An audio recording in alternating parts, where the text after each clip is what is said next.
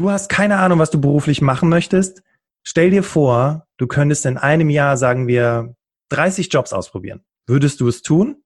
Unrealistisch, sagst du vielleicht? Von wegen. Janike Stör hat genau das gemacht. Wie sie es gemacht hat, welche Erfahrungen sie dabei gesammelt hat und welche Tipps sie zum Thema Jobfindung für dich dabei hat, das wird sie uns heute erzählen. Herzlich willkommen, Janike. Danke, Bastian. Herzlich willkommen zum Berufsoptimierer Podcast. Der Podcast zu allen Themen rund um Bewerbung und Karriere. Jeden Mittwoch um 6 hörst du die neuesten Insights, die dir dabei helfen, beruflich das nächste Level zu erreichen. Mein Name ist Bastian Hughes. Ich bin Business- und Karrierecoach und ich unterstütze Menschen dabei, ihr berufliches und persönliches Potenzial zu entfalten, sodass sie mit dem erfolgreich sind, was ihnen am meisten Spaß macht. Ich freue mich, dass du heute dabei bist und ich freue mich auf eine spannende Podcast-Folge.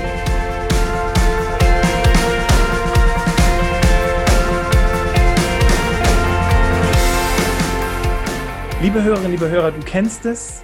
Und für diejenigen, die es noch nicht kennen, im ersten Teil sprechen wir natürlich über Janike und ihren persönlichen Lebensweg. Und ich glaube, gerade im Zusammenhang mit der Frage, wie man auf die Idee kommt, 30 Jobs in einem Jahr auszuprobieren, solltest du auf jeden Fall im ersten Teil dabei sein. Wenn du aber sagst, nein, ich möchte direkt den Input haben, die Tipps, wie ich denn äh, einen passenden Job für mich finde, dann hör auf jeden Fall in den zweiten Teil der Podcast-Folge rein.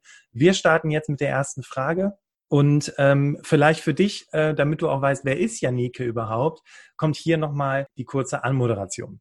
Janike ist zum gegenwärtigen Zeitpunkt dieses Podcast-Interviews 33 Jahre alt. Und wenn sie sich auf einen Beruf festlegen müsste, dann würde sie sich als Jobtesterin bezeichnen. Muss sie allerdings nicht. Sie hat ein Arbeitsportfolio zusammengestellt, wo verschiedene Sachen mit drin sind. Also sie spricht, sie äh, bringt Leuten was bei, sie coacht, sie diskutiert, sie macht Berufsberatung und arbeitet zudem als Trainerin. Aber das Ganze lässt sich zusammenfassen mit dem Begriff Arbeit. Und ich finde, das ist eine sehr, sehr schöne Überleitung in unsere erste Frage, nämlich, kannst du dich noch erinnern, Janike, mit welchem Bild von Arbeit du groß geworden bist?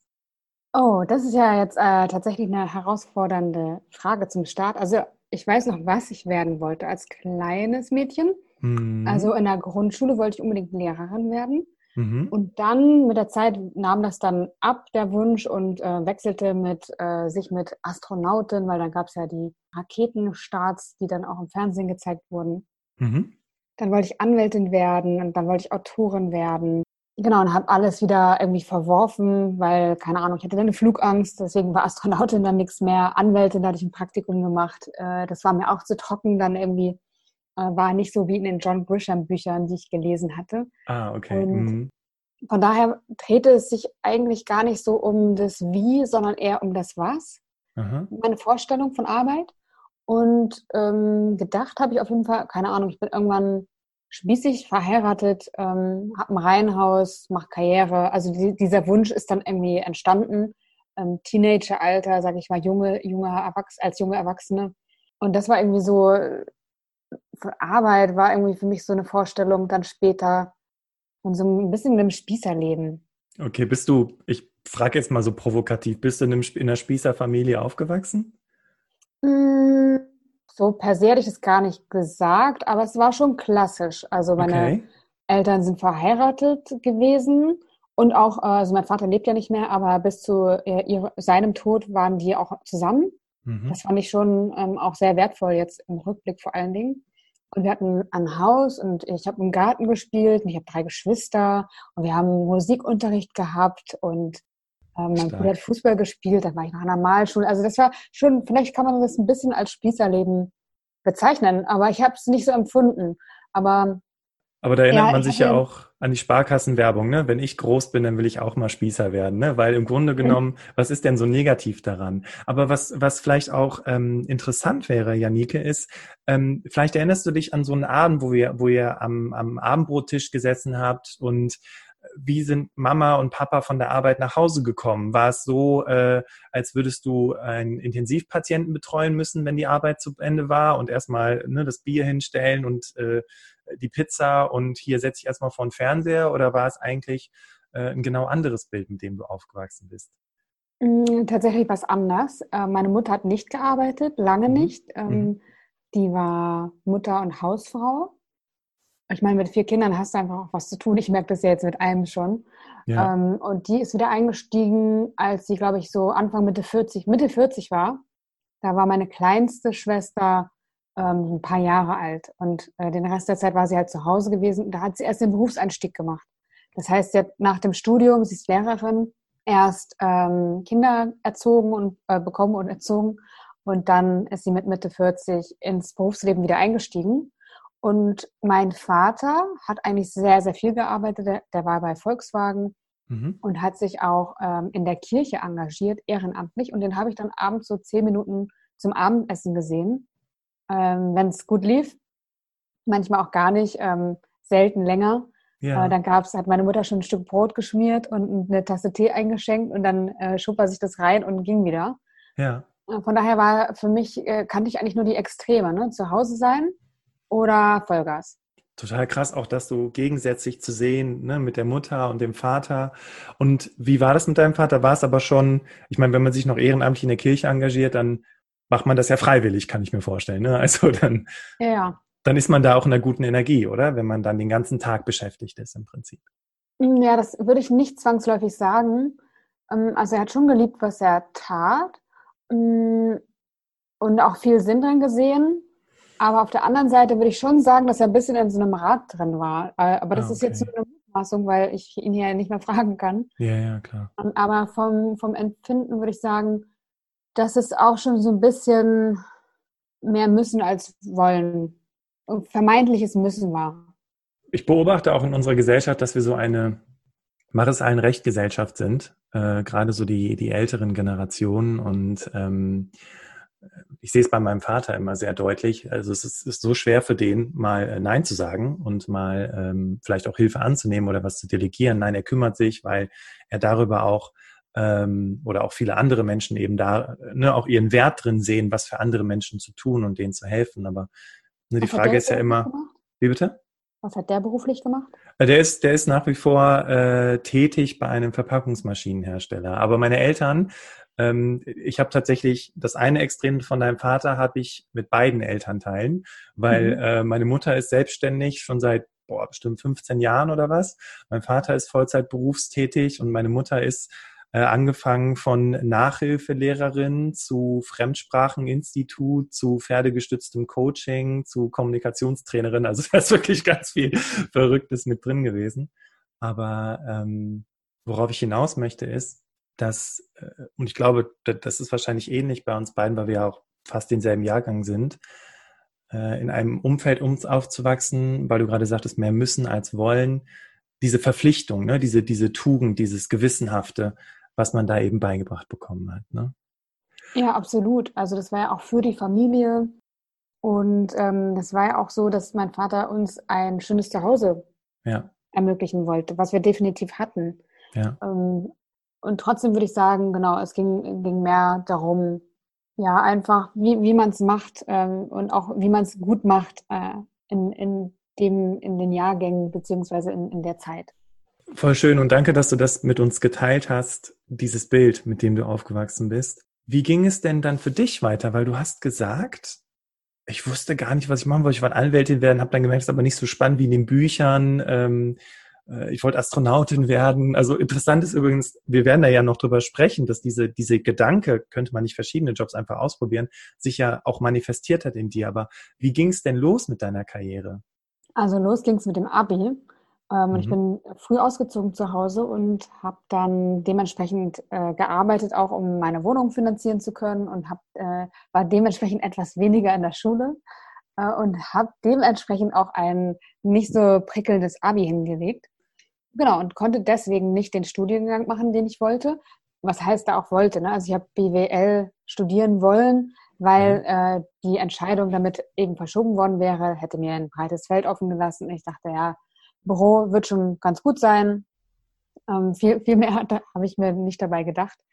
Ähm, genau, das konnte ich aber nicht machen wegen meines Abiturs und äh, war dann bei den Unis auf, keine Ahnung, Warteplatz 1187 und solche Geschichten.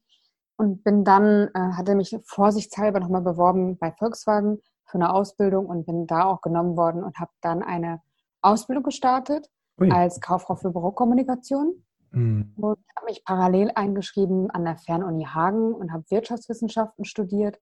weil ich gehört habe, wenn man sich erstmal an, an das Arbeiten gewöhnt und vor allen Dingen an das Geld verdienen gewöhnt, dann macht man das nicht mehr.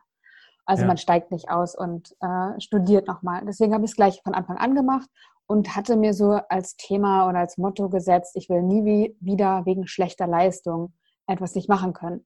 Und bin dann so in das Hamsterrad eingestiegen. Also ich wollte wirklich gut sein. Ich habe auch als eine der Besten diese Ausbildung abgeschlossen, bin in Förderprogramme gekommen, eben nebenbei mein, meine, mein Studium gemacht, hab, äh, bin ins Ausland gegangen, habe äh, mehrere Jobs gehabt. Also das war, ja, würde ich sagen, mein Motto gewesen. Also zu, zu leisten und dann auch mal, also nicht, nicht mir selber im Weg zu stehen wegen mangelnder Leistung.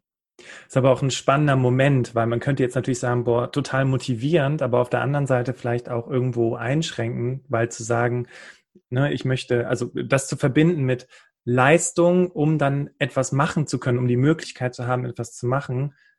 Ich freue mich so auf das Interview, weil das hat sich ja am Ende, ging es ja in eine ganz andere Richtung. Ne? Da hat es ja gar nicht damit zu tun, dass du viel leisten musst oder besonders gute Noten haben musst, um äh, ein tolles Leben zu haben. Ne? Genau, aber so bin ich in das Arbeitsleben hineingestartet und ja. äh, habe mich dementsprechend auch in so ein Hamsterrad begeben, ne? von dem ich muss mehr leisten, ich muss äh, weiterkommen, ich brauche mehr Gehalt, ich brauche einen besseren Job, mehr Herausforderungen, mehr Verantwortung und war da eigentlich auch auf einem guten Weg, aber war eben währenddessen immer schnell wieder unzufrieden. Okay, also egal was du gemacht hast und was du oder was du angepackt hast, das hat dich dann irgendwie nicht zufriedengestellt. Genau, also das war eigentlich so ein Muster, würde ich sagen, dass immer nach einem halben Jahr, Jahr, eineinhalb Jahren, je nachdem, um was es ging, diese Unzufriedenheit wieder zurückkam, die ich nicht so wirklich zuordnen konnte. Ich dachte erst, okay, das muss am Gehalt liegen, weil ich leiste doch hier total viel und das muss doch irgendwie belohnt werden. Dann habe ich mehr verdient. Dann habe ich auch wirklich auch sehr viel ausgegeben für Kleidung und keine Ahnung. Ich habe am Schluss wirklich die Tüten ähm, nur noch an den Schrank gestellt. Also es war dieses Hauptsache kaufen. Echt irre, wenn ich mich da heute dran zurückerinnere. Mhm. Und ähm, genau, habe dann die Gehaltserhöhung bekommen. Es war nach einem halben Jahr, weil ich dachte ich auch, ja, okay, egal. Und dann dachte ich, okay, neuer Job, mehr Herausforderungen, habe das dann immer gemacht und ähm, habe immer nach einem halben Jahr, ja, eineinhalb Jahren eben gemerkt, ähm, das ist es auch nicht gewesen. Die Zufriedenheit, die ich mir versprochen habe, ist nicht lange geblieben. Und habe okay. mir dann natürlich wieder ein neues Ziel gesetzt, wo ich dachte, okay, das ist es jetzt aber und bin dem hinterhergerannt. Und wenn ich es erreicht hätte, fing das Ganze wieder von vorne an. Also war wahrscheinlich der Weg das, was dich mehr motiviert hat, als das Ergebnis dann später vor sich zu haben. Weil dann ja relativ schnell die, die, äh, das Interesse dann verflogen ist. Hm, kann ich nicht klar mit Ja beantworten, weil dieses Nicht-Erreichen immer und immer wieder ja auch sehr demotivierend gewirkt hat. Also ich war irgendwann auch durch dieses, äh, durch diese Enttäuschung, die ja immer und immer wieder kam, weil ich dachte ja, okay, jetzt bist du zufrieden. Ach so, und kurze okay. Zeit später war ich es nicht mehr. Okay. Und das war so demotivierend, beziehungsweise, also ich verstehe deine Frage schon, weil also es war auf der einen Seite natürlich erstmal ein Ansporn, mehr zu schaffen und mehr zu erreichen, aber auf der anderen Seite dann immer wieder enttäuscht zu werden und nicht Zufriedenheit zu finden.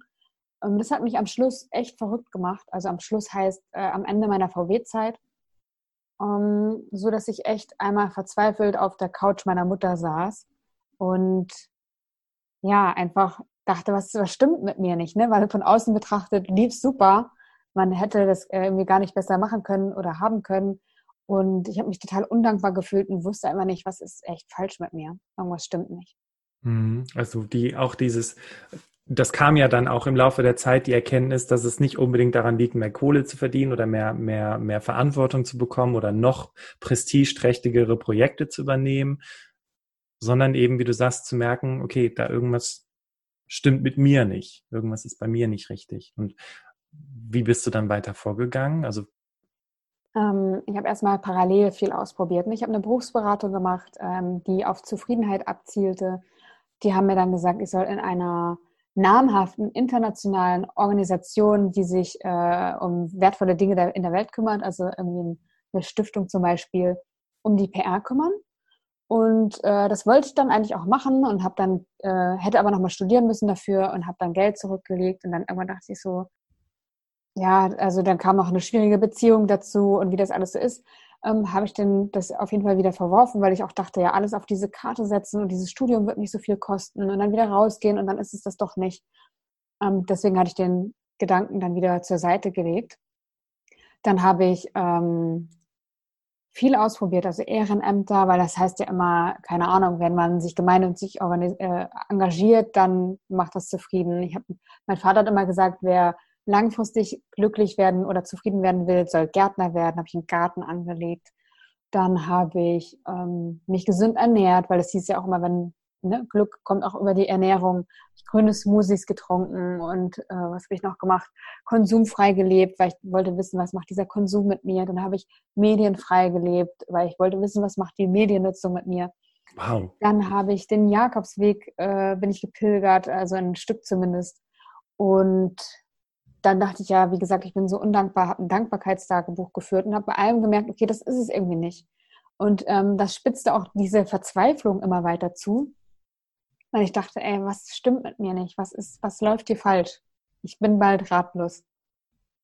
Boah, das, das hört sich aber auch für ein Außenstehen, also zumindest für mich so ein bisschen so an, als wärst du auch jedem Trend oder jeder macht das, um glücklich zu werden, Theorie hinterhergelaufen, ne? weil natürlich du ja auch nach Antworten gesucht hast.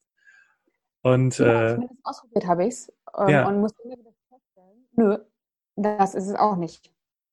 Krass also ich finde das so spannend, weil ähm, du hast dich mit so vielen Dingen beschäftigt. Du hast dich mit dem Außen beschäftigt, mit dem Innen, hast ne, so Inner Work im Sinne von Dankbarkeitstagebuch und solche Sachen. Aber irgendwie, was war es dann schlussendlich? Ich, ich, das ist gerade wie so, ein, wie so ein Knistern in der Luft, so diese Spannung. Ich weiß nicht, ob man die gerade spürt. Ich denke so, krass, was war denn dann die Erkenntnis?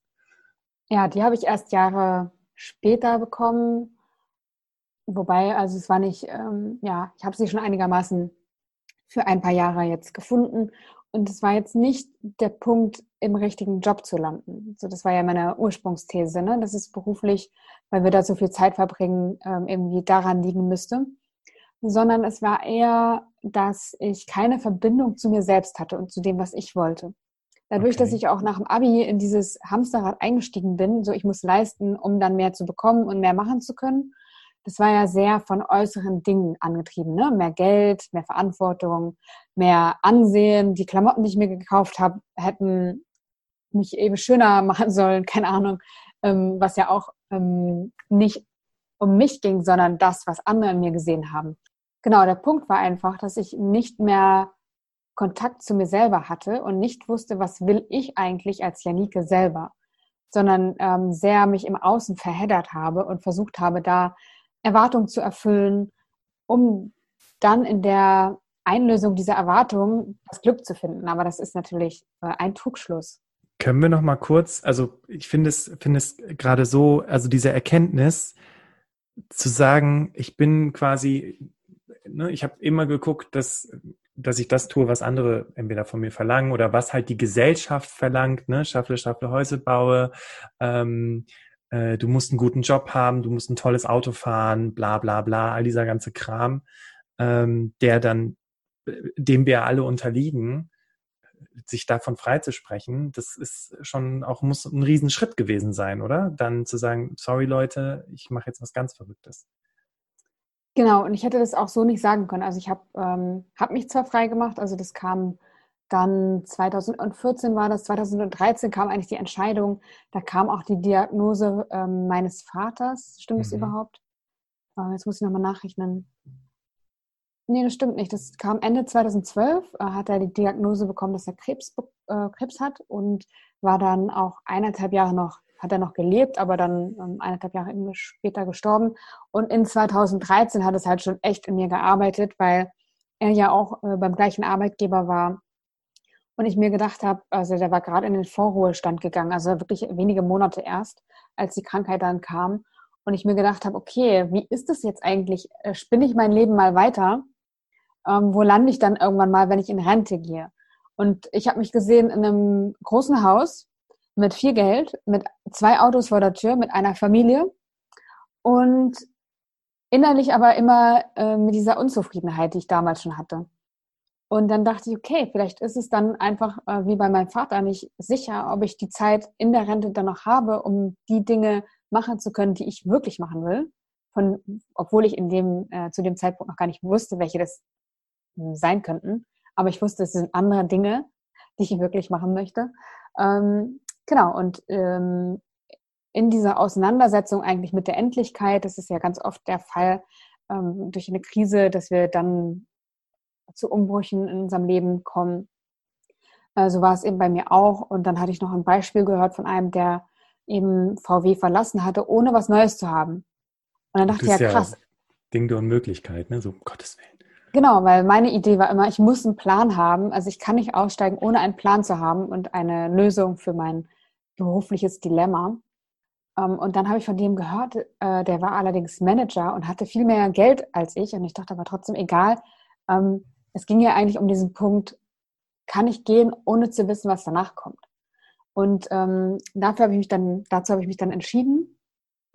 Und das war wirklich ähm, ja total wichtig. Ich habe ein Dreivierteljahr, bevor es dann losging, schon den ähm, Freistellungsvertrag unterschrieben. Das heißt, ich habe mich auch freistellen lassen, ich habe mich gekündigt und äh, wollte eigentlich nochmal studieren und ich dachte, ich mache Politik oder irgendwie sowas in die Richtung, weil ich dachte, ich könnte Journalistin werden und dann dachte ich ja vielleicht auch Politikerin oder Tischlerin kam dann nochmal oder Fotografin.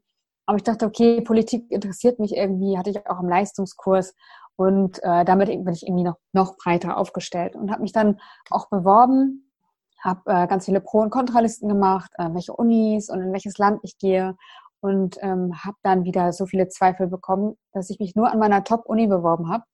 Ähm, ich wollte unbedingt nach Kopenhagen an die CBS okay. und ähm, habe nur die Bewerbung abgeschickt, habe dann wieder gezweifelt und ähm, habe dann irgendwann ein Buch in die Hände bekommen wie man die richtige Arbeit für sich findet, heißt es. Und da wurde von der Belgierin Laura erzählt, die auch Jobs getestet hat.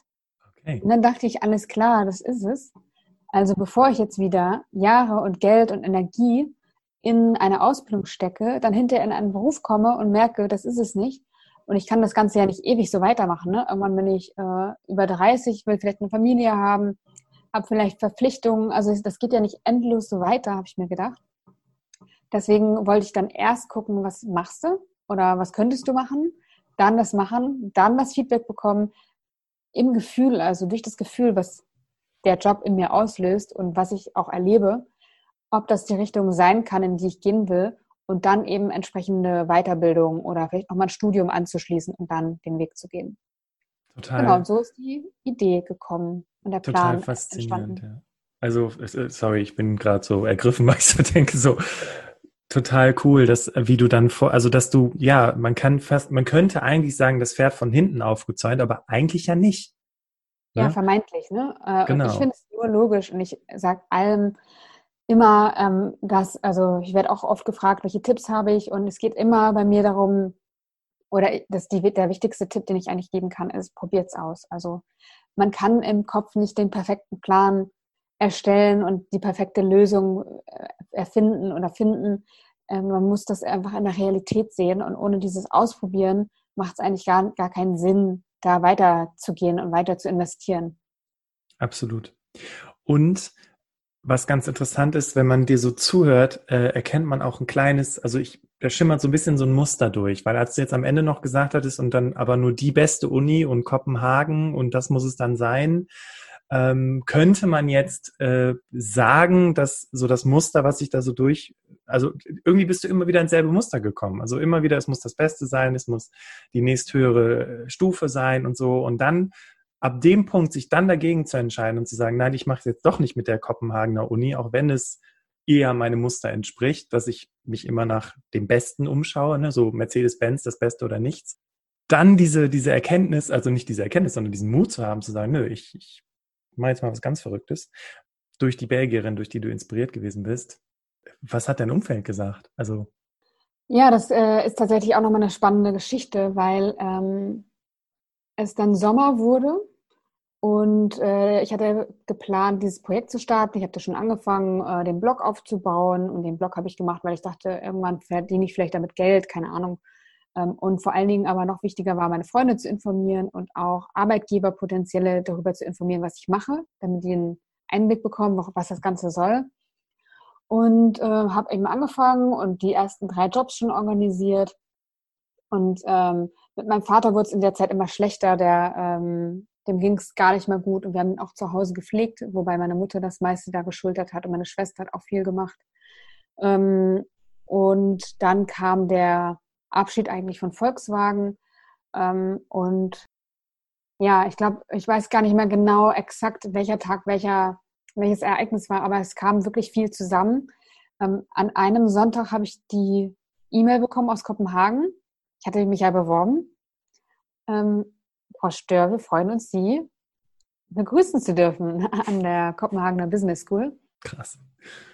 Genau, ich hatte dann eine Woche Zeit, mich zu entscheiden. Und dann ähm, kam von außen, ähm, die meisten haben gesagt, ja, du musst es machen, so eine Chance. Also ich weiß gar nicht, ob das wirklich so eine mega gute Uni ist, aber für mich, das war einfach meine Wunschuni, ne? Und äh, alle haben gesagt, mach das, das andere ist zwar nett und es ist bestimmt auch ganz witzig, aber du hast hinterher keinen Schein. Und wenn du jetzt das investierst, äh, dann hast du wenigstens einen Abschluss und das ist doch was, ähm, da kannst du jetzt nicht Nein sagen. Und am siebten Tag, ich habe irgendwie gedacht, wieder alles auf diese eine Karte zu setzen, ähm, das erschien mir einfach zu riskant. Und deswegen habe ich am siebten Tag wirklich die E-Mail geschrieben und gesagt, ich kann nicht kommen. Ich glaube, einen Tag später ist mein Vater gestorben. Dann habe ich meinen, äh, meinen Abschiedstag von VW nochmal verlegt, weil ich dann eben wieder nach Hause gefahren bin. Also ich war gerade wieder nach Wolfsburg gekommen, bin dann wieder nach Hause gefahren, bin dann wieder nach Wolfsburg gefahren, habe meinen Schlüssel abgegeben, nochmal mich von den Kollegen verabschiedet, letzter Arbeitstag und so. Das war zwei Tage später. Und vier Tage später habe ich meinen ersten Job gestartet. Es war echt die mega krasse Zeit. Äh, sehr, sehr bewegt und äh, genau, aber ich wusste irgendwie, das muss ich jetzt machen.